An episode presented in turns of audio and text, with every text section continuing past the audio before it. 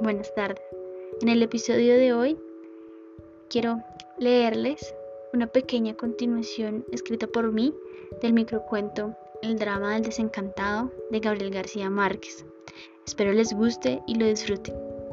Este dice así.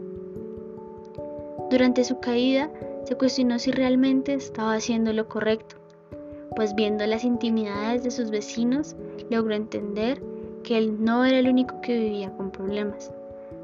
Problemas que no lo dejaban dormir en la noche, le recordaron aquel día que le fueron infiel, o cuando lo despidieron de su trabajo, cuando fue a un bar a desahogar sus penas y terminó en la cárcel por 12 horas. No, no era él el único ser humano que se cuestionaba si su vida realmente valía la pena. No era él único que vivía pensando que si se perdía a nadie le iba a importar.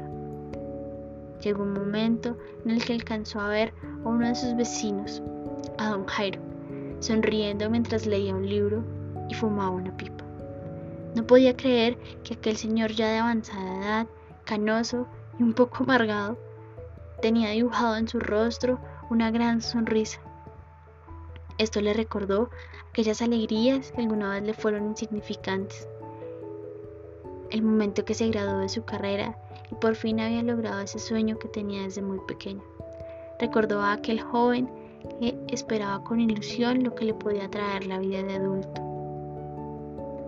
Cuando también se sentó a leer aquel libro que tanto le gustaba y ver por milésima vez aquella frase del libro de la sombra del viento de Carlos Ruiz Zafón que decía, cada tomo que ves tiene un alma, el alma de quien lo escribió el alma de quienes lo leyeron y vivieron soñando con él.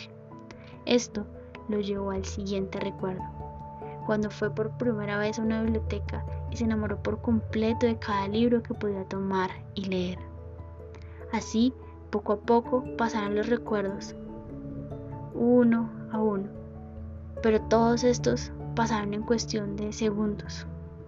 Desafortunadamente, pensó todo esto muy tarde y en pocos minutos, en una fracción de segundo, en un abrir y cerrar de ojos, llegó al final de su camino.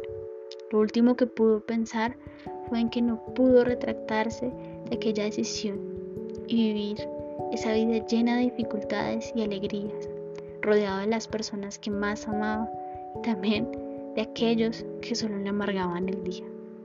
Simplemente tuvo tiempo para pedirse perdón y decir adiós a aquel mundo que nunca entendió sino hasta los últimos segundos de su vida. Bueno, este es el final del el podcast del día de hoy. Espero les haya gustado y lo hayan disfrutado tanto como yo grabándolo y escribiendo el fragmento. Que tengan un excelente día y nos escuchamos a la próxima. Adiós.